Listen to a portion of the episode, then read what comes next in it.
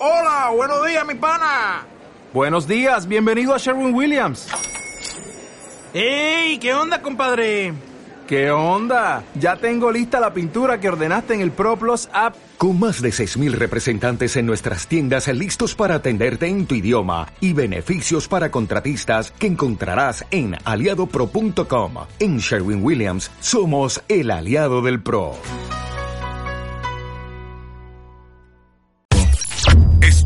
Ahora, Lunes Verde, en Red. Un espacio en la radio con los temas relacionados con el medio ambiente que involucran a la ciudad y al mundo. Lunes Verde en Red. Un programa con el apoyo de la Universidad Técnica Particular de Loja, Fundación Naturaleza, Cultura Internacional y la Universidad Nacional de Loja. Difundido por una red de medios integrada. Programa aquí en lo que es la radio universitaria y retornamos luego a Radio Poder. Cristian, de los espacios que hemos tenido, esos tres programas acerca de la problemática de los residuos sólidos, alternativas y acciones para su reducción y manejo, ¿qué es lo que podemos rescatar haciendo un resumen breve del mismo? Sí, bueno, muy buenas tardes. Un saludo para todos los compañeros que forman esta red de instituciones y, radios desde donde podemos uh, conocer muchas alternativas en, en bien de la conservación del, ambiente, ¿no? Bueno, eh, estamos eh, aquí tres programas ya, ¿no? Tratando de poco a poco ir metiéndonos en temas más específicos. ¿no? Hemos, hemos iniciado con un tema bastante amplio, dando a conocer qué son los residuos, ¿no?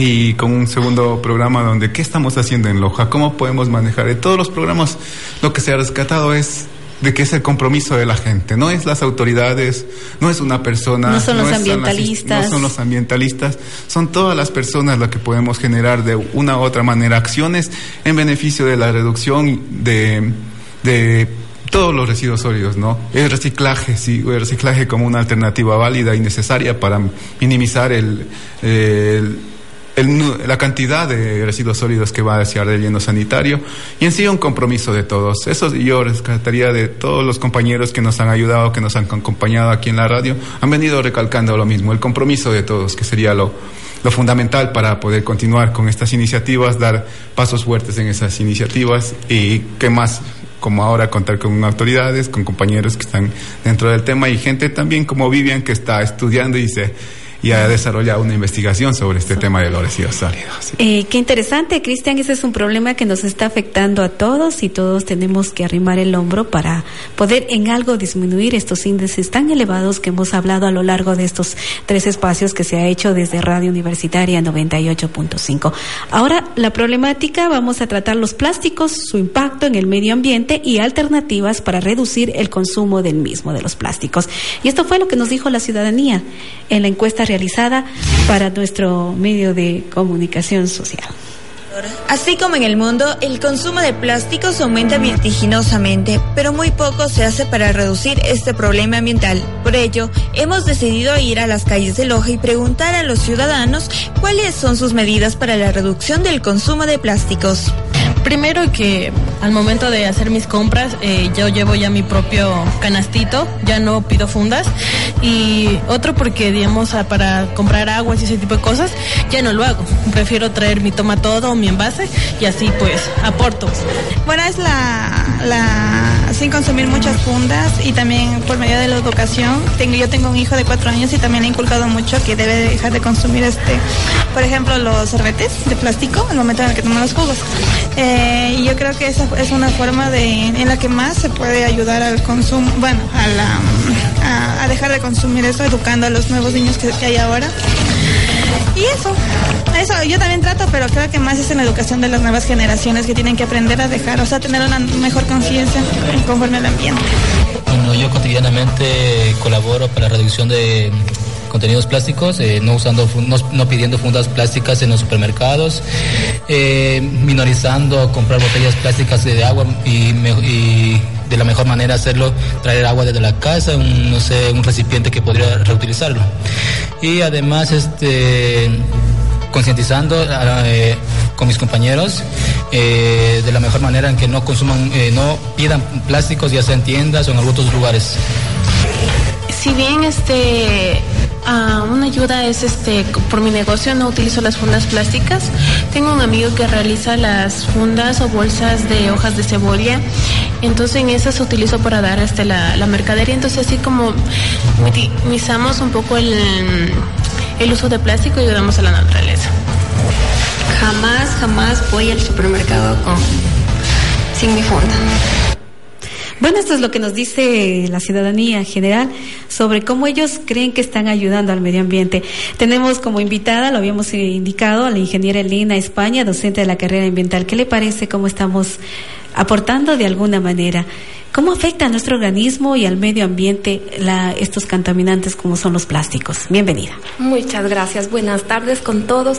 Pues me parece eh, muy acertada todos los comentarios que he escuchado pues si es cierto, como comentó Cristian, eh, el mismo municipio, el mismo Ecuador, tenemos grandes planes para el reciclaje, para la gestión de residuos, pero eh, Actualmente se está llegando a la conclusión que la única, una de las únicas soluciones a toda esta contaminación va a ser el evitar el uso de plásticos. Entonces es bueno que ya haya este tipo de concientizaciones que de a uno a uno van sumando. Aunque eh, también eh, las últimas, eh, los últimos estudios, tanto sociales, tanto de, de cuantificación, y cualificación de, la contaminación indica que a pesar de todos estos esfuerzos unitarios, en quien está la mayor eh, responsabilidad es en el gobierno, en las autoridades, en leyes, en leyes que eh, prohíban el uso de plásticos, especialmente los de un solo uso. Y existen ya algunos países donde se han hecho eco precisamente de y ya no están utilizando las bolsas de plástico. Sí, así es. Actualmente eh, uno de los más representativos en nuestra Latinoamérica es eh, uno de los iniciales fue Chile que empezó a prohibir el uso de bolsas plásticas. Luego está Perú que donde está prohibido en el Machu, Picchu eh, todo el uso de cualquier plástico. En este en nuestro país pues pues tenemos un primer acercamiento que es en Guayaquil, un pronunciamiento para evitar el uso de plásticos. Ah, con el nuevo alcalde de Quito también se ha pronunciado a, menor escala que es la prohibición de uso de plásticos de un solo uso en, en el municipio. Entonces se espera que las demás autoridades, los demás GAT cantonales, GAT provinciales, que son los responsables de esta gestión, también eh, tomen cartas en el asunto. ¿Qué pasa si nos quedamos con los brazos cruzados, no hacemos nada? ¿Cómo, cómo afectamos para que las personas tengan en cuenta de que este es un problema que nos incluye a todos, no solo a las autoridades, no solo a los medioambientistas, no solo a los que estudian, sino que cada uno estamos eh, dañando nuestro ecosistema? Claro. Uh, todos nuestros ecosistemas, incluso los más pristinos, los más vírgenes, ya se han encontrado eh, huellas de plástico, en este caso los microplásticos, que es lo que también he venido a hablar. Eh, ¿A qué se debe? A que a pesar de que hay una gestión de residuos, tenemos vertederos en donde están todavía hay un gran porcentaje, se estima que es entre el 40 50% del total de plásticos que se generan anualmente son arrojados a ríos, son arrojados en las playas y están en el océano. Sí, entonces eh, las consecuencias las, las puedo explicar eh, un poco en, en dos grandes grupos. Primero, tenemos ya lo que han hablado los compañeros en las, en las charlas anteriores, es toda esta contaminación de residuos, incluida el plástico, las enfermedades que atribuyen. Ahora, eh, específicamente, me gustaría hablar de cómo estos plásticos llegan al océano. En el océano, pues lo tenemos en primer lugar en su forma, en su forma normal, tal como es una botella, un plato, una cuchara, nos imaginamos, llega al océano. Pero con la fuerza de las olas, con la fuerza de la, la abrasión del viento y sobre todo con la radiación ultravioleta, estos, estos plásticos se van fragmentando y se fragmentan hasta el punto de tener alrededor de 5 milímetros ah, menos de 5 milímetros de tamaño. Entonces a esto los llamamos microplásticos. Entonces, ¿qué están pasando? Todos estos plásticos están degradándose, fragmentándose, sedimentándose y lo principal es que empiezan a viajar con las corrientes marinas y por lo tanto se están formando, es, ya desde 1997 se ha establecido que existen estas islas de plásticos, estas grandes islas de plástico en los giros de, de los océanos. Hay cinco grandes islas. ¿Cuál es el gran problema? ¿En qué nos afecta? En que estos microplásticos, a ver, eh, solo es cuestión de números. Se estima que en las costas eh, anualmente eh, 8 millones de toneladas de plástico parten al mar. Entonces, cuando se hacen las estimaciones, ¿no es cierto? Se encuentra que plásticos eh, o microplásticos solamente hay un cuarto de millón de toneladas. ¿A dónde se fue lo demás? Pues está sedimentado, está eh, o también está en la cadena trófica. ¿Y esta cadena trófica qué implica? Peces, mariscos, moluscos, aves y demás. La cosa no termina ahí, porque todos estos microplásticos tienen dos tipos de toxicidades. La una, inherente a los aditivos con los que son realizados. Eh, aquí tenemos disruptores endocrinos, eh, disruptores de la tiroides, eh, causan problemas neurológicos. Esto se ha establecido en aves y en humanos, ¿no es cierto? Y la otra es que cuando ya están en, tan, en estas partículas tan pequeñitas, empiezan a funcionar como una malla que absorbe todos los contaminantes que están en, el medio marino. Entonces pasa a ser una sopa venenosa para la vida acuática. Wow. Quedamos pensando en toda esta situación, cómo estamos um, nosotros contribuyendo a que nuestra naturaleza no exista más. Se hizo ya un análisis de la propuesta de uso de bolsas biodegradables eh, en la ciudad de Loja. Vivian Santo, ¿cuáles son los resultados de este análisis que usted realizó? Buenas tardes. Eh, bueno, el estudio que yo realicé se basó en el ámbito social y ambiental. Uh -huh. En el ámbito social, bueno, como ya escuchamos las, las preguntas que ustedes habían realizado, hay personas que sí son más conscientes en cuanto al uso y desecho del plástico, sin embargo, la mayoría no. Bueno, yo puedo encontrar que la mayoría no. Por lo general, los adultos y los adultos mayores son los que tienen una mejor conciencia ambiental, los que siempre reutilizan, los que llevan sus bolsos. Los ¿Y por, que... qué, por qué se cree eso? Porque como que los jóvenes están más, uh, más no, eh, por lo general, las encuestas que pude realizar, los, los adultos mayores siempre me decían que ellos tenían la costumbre de siempre llevar su bolso, de siempre pedir menos fundas. Bueno, de hecho, antes ni las utilizaban, entonces me Así dicen es. que ahora ya no es necesario. Sin embargo, los jóvenes hoy en día estamos acostumbrados a que siempre, tener, que siempre nos den una funda de plástico. Entonces no nos preocupamos. Más cómodos. Más cómodo, exactamente. Eh, estamos en una cultura consumista, por lo que eso se viene dando. En el aspecto ambiental, bueno, pude investigar un poco más sobre las fundas de plástico normales de polietileno de alta densidad y las fundas oxobiodegradables que se han implementado en la ciudad de Loja. Bueno, básicamente son muy, muy similares. La única diferencia es que las fundas oxobiodegradables tienen el aditivo prodegradante, lo que los impulsa a degradarse en ciertas condiciones de humedad, temperatura, oxígeno y calor. Entonces, al ser tan similares, generan prácticamente el mismo, mismo impacto, impacto ambiental dado que, bueno, como ya sabemos, el sistema de gestión de residuos en la ciudad, los plásticos terminan en el relleno sanitario, por lo que allí no hay una debida oxigenación, no hay las condiciones óptimas para que las fundas se degraden, entonces genera básicamente el mismo impacto. Entonces, estamos desde cero, nuevamente, tal vez. O sea, no hemos hecho nada. Básicamente, básicamente, sí. básicamente, eh, o sea, el, el, uso de las bolsas biodegradables es simplemente eh, quitarnos de la vista algo que dura 400 años. ¿Para de que ahí, dure menos? O sea, vamos a tener los mismos microplásticos. Incluso, eh, eh, bueno, ya hablando en la, en la industrialización de estas bolsas, hay algunos, eh, no sé si estudios, pero sí pruebas analíticas del laboratorio que no se utiliza las cantidades adecuadas de este polímero que hace que lo hagan biodegradable, por lo tanto también estamos uh, muchas veces bajo falsas bolsas biodegradables.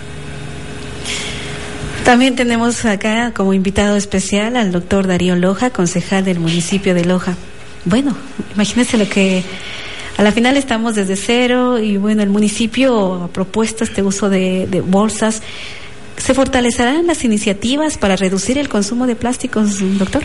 Eh, Bienvenido. buenas tardes. Yo quiero primero agradecerles a ustedes por la invitación al lunes verde.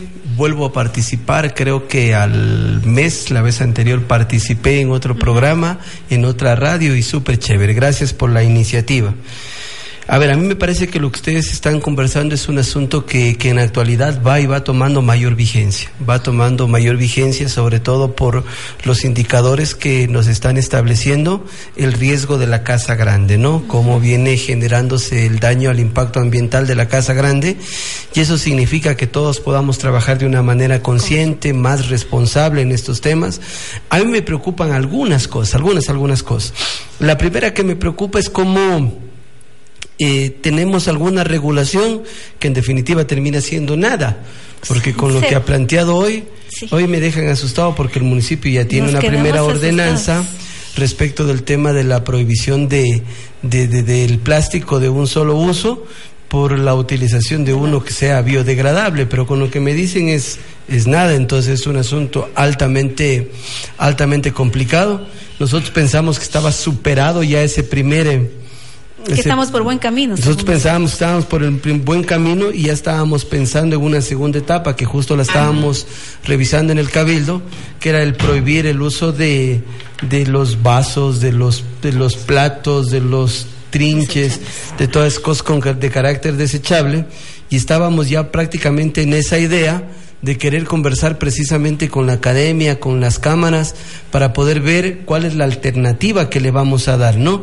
Me parece que hay que hacer cosas, hay que trazar una hoja de ruta, sin embargo me quedo con esa primera preocupación. Y la segunda preocupación que tengo es definitivamente qué es lo que está pasando con el tema de nuestros profesionales vinculados en este mundo. Yo no sé si recién nos dimos cuenta o desde cuándo está este, este tema vigente en la opinión pública, en el debate, pero nosotros permanentemente hemos tenido desde la academia profesionales vinculados con el campo ambiental y yo tengo profesionales vinculados con el campo ambiental que no han dicho una A respecto de estos temas y son quienes están vinculados, asesorando en instituciones públicas, han liderado políticas respecto de desarrollo de desarrollo y respecto de este tema no han planteado mayor cosa.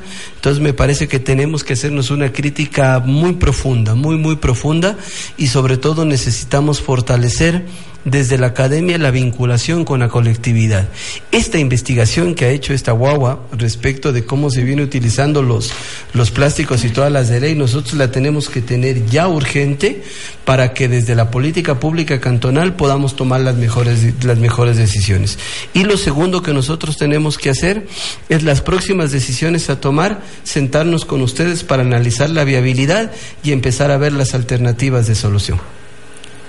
Y bueno, entonces, ¿a qué alternativas, qué podrá hacer este Cristian? No sé, ustedes que tienen un conocimiento más profundo de, de estos eh, de estos temas y especialmente de todo lo que está constituido una funda plástica o una bolsa plástica biodegradable, porque ¿qué podemos plantear desde la academia? No sé. Mm, Bueno, eh, algo que conversábamos con los compañeros es de que eh, los plásticos se siguen generando, ¿no? Los plásticos Igual, se siguen generando y se siguen generando, ¿no? Una, una reducción de consumo sería efectiva, pero tendríamos que tener un- políticas un poco, a un nivel un poco más altos que busquemos alternativas a eso, que no se siga generando el plástico para poder minimizar ese impacto. Mientras haya plástico, se siga produciendo, va a seguir habiendo consumo, ¿no? Eso, bueno, sería algo ya un poco macro, digamos, así que se pretendería llegar. Pero desde aquí, mira, o sea, la, idea de, de Vivian va hacia eso, ¿no? Bueno, tienes un oxas biodegradables, pero lo metes todo en el mismo bote o pones residuos inorgánicos en la funda bio, oxa biodegradable, ¿cómo lo manejas, no? ¿Cómo lo vas a manejar después en un relleno sanitario?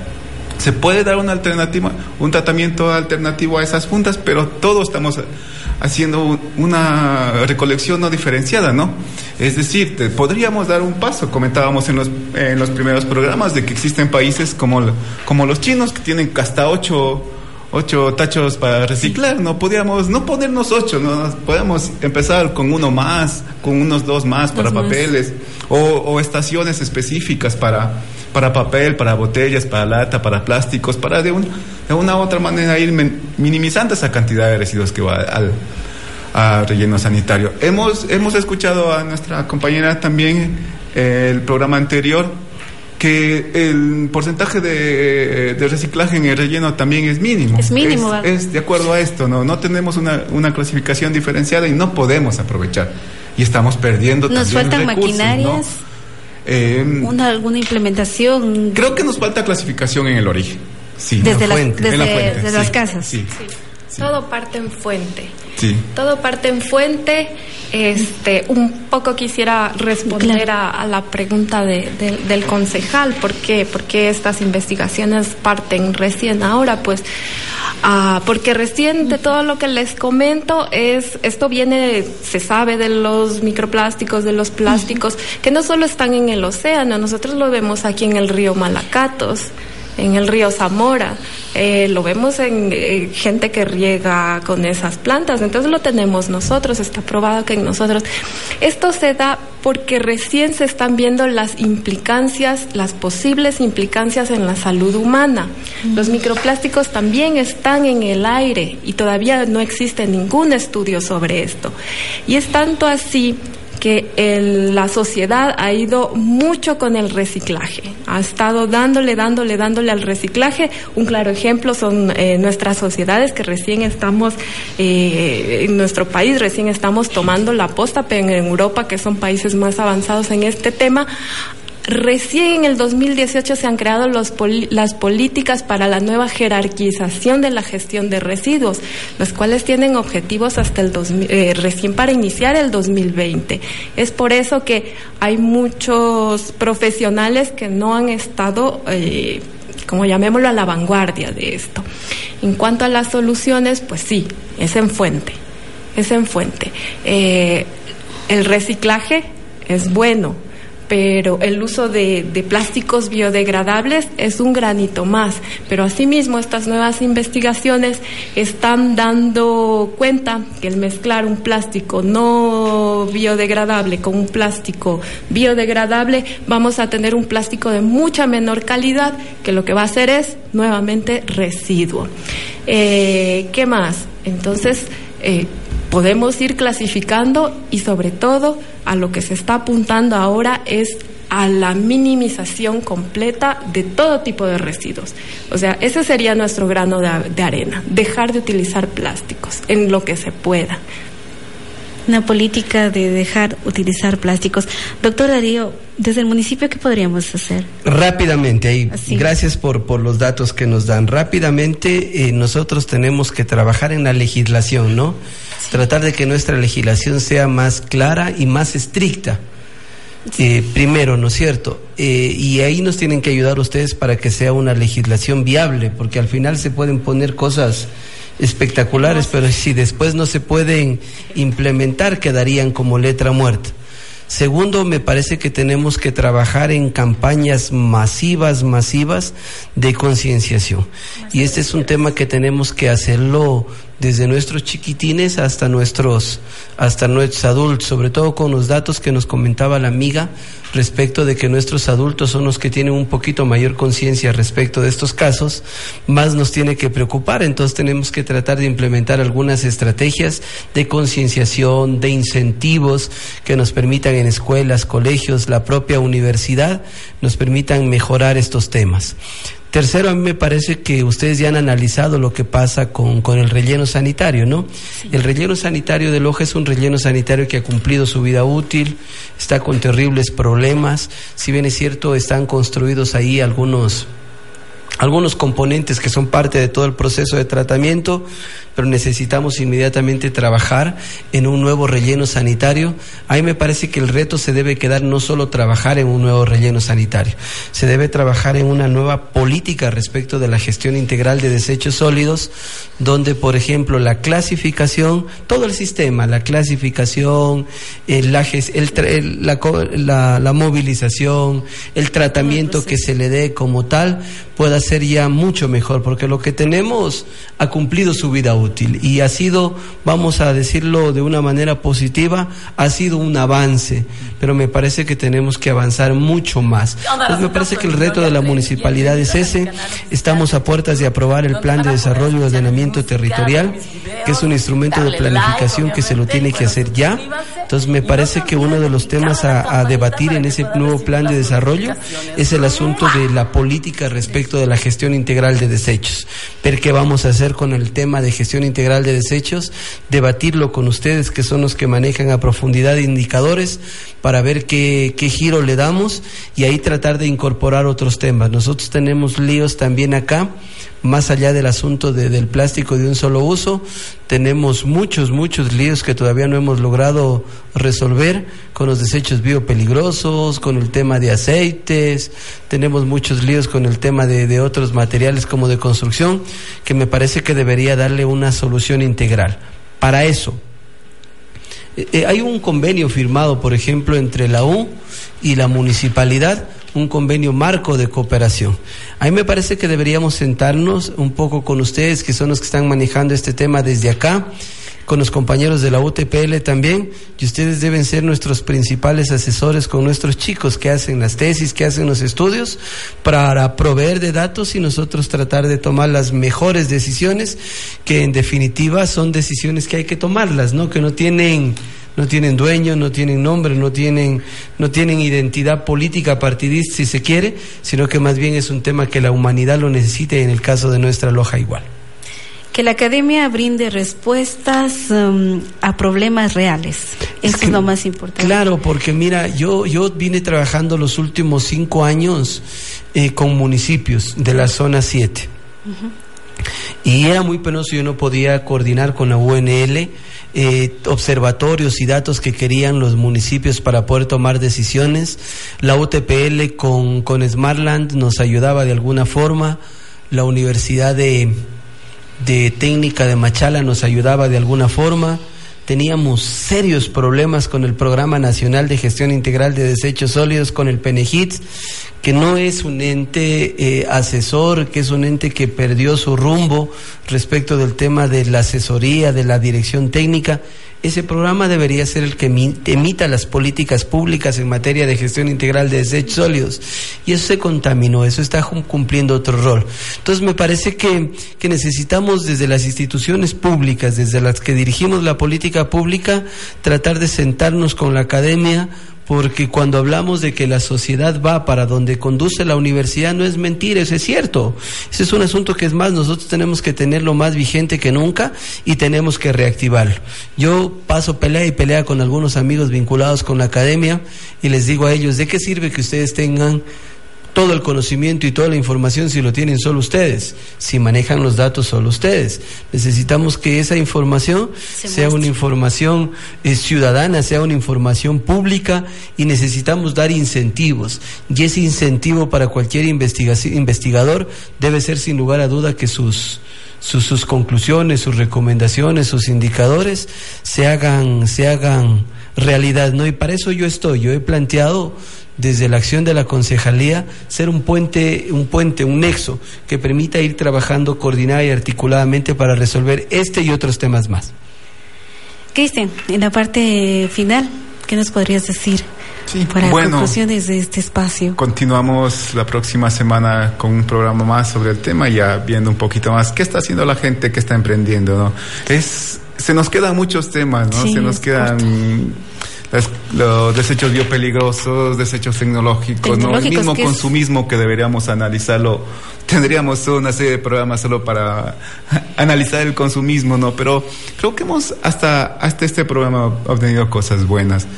Hemos dado a conocer a la ciudadanía de cómo están los residuos sólidos, de, de que hay alternativas y que la gente está echándole ganas para, para mejorar esto, ¿no? Que, que si le, si replicamos esto, si seguimos haciéndolo, las personas que hacen, eh, buscando alternativas para reducción de plástico, por ejemplo, lo vamos a lograr. Como decía la compañera, es de uno en uno. Si sumamos, lo vamos a lograr, ¿no? Eso, se, eso lo mantengo como una reflexión de hasta ahora de este programa. Y bueno, El próximo programa estaremos ya desde Radio Poder, también agradeciéndote Paulina por tu hospitalidad en Radio Universitaria. Eh, vamos, estamos buscando a, a gente que está construyendo, fabricando a- alternativas para el uso de plásticos es y otros importante. y ¿Qué otros materiales de consumo masivo, ¿no?